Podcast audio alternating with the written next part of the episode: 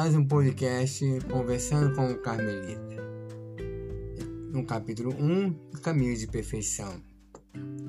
Vamos agora para o número 3. Ó Redentor meu, meu coração não pode chegar aqui sem se afligir muito. Que se passa agora com os cristãos? Será que sempre que os que mais vos devem, mais vos afligem?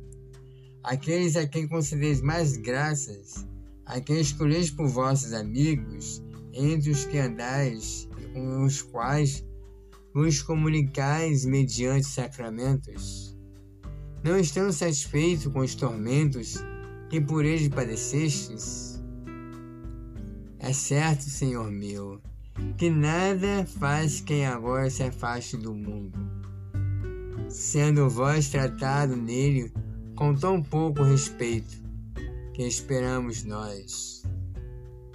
Por acaso merecemos ser tratados melhor? Porventura fizemos mais por eles para que nos tenham amizade? Que é isso?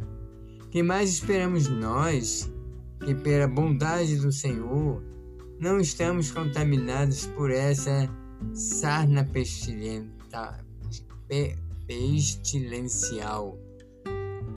Se esses inimigos já pertencem ao demônio, bom castigo obtiveram com as suas próprias mãos, tendo merecido com os seus deleites o fogo eterno. Que eles mesmos escapem dos perigos em que se puseram Embora não deixe de mim partir o coração, ver como se perdem tantas almas. Mas para, para o mal não seja tão grande. Seria bom que não se perdesse mais almas a cada dia.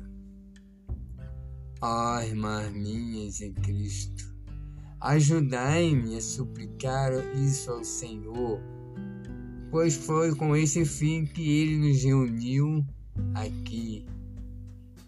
Essa é a vossa vocação. Esse devem ser os vossos cuidados e os vossos desejos. Empregai aqui as vossas lágrimas e para isso dirigi vossos pedidos. Não cuideis, pois, irmãs minhas, dos negócios do mundo, que desdenho e diante das quais até me aflijo, nem das coisas que às vezes se encarregam de suplicar a Deus, rendas e dinheiro. E esses pedidos muitas vezes vêm de pessoas que, a meu ver, deveriam implorar a Deus graças para desprezar tudo isso.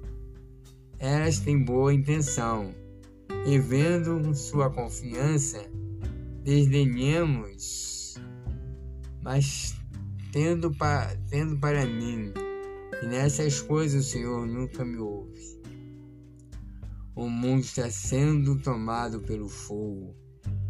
Querem voltar ao condenar Cristo, como se diz pois se levantam mil testemunhos falsos pretendendo derrubar a sua igreja.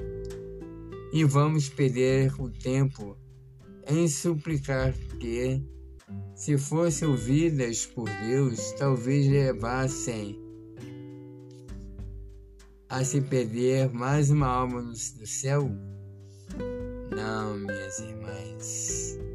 Não é hora de tratar com Deus de coisas pouco importantes. Com certeza, se não levasse em conta a fraqueza humana, que se compraz em ser ajudada em tudo, e bom seria se valêssemos algo. Eu me regozijaria que se entendesse que não são essas coisas a serem perdidas a Deus com tanto empenho.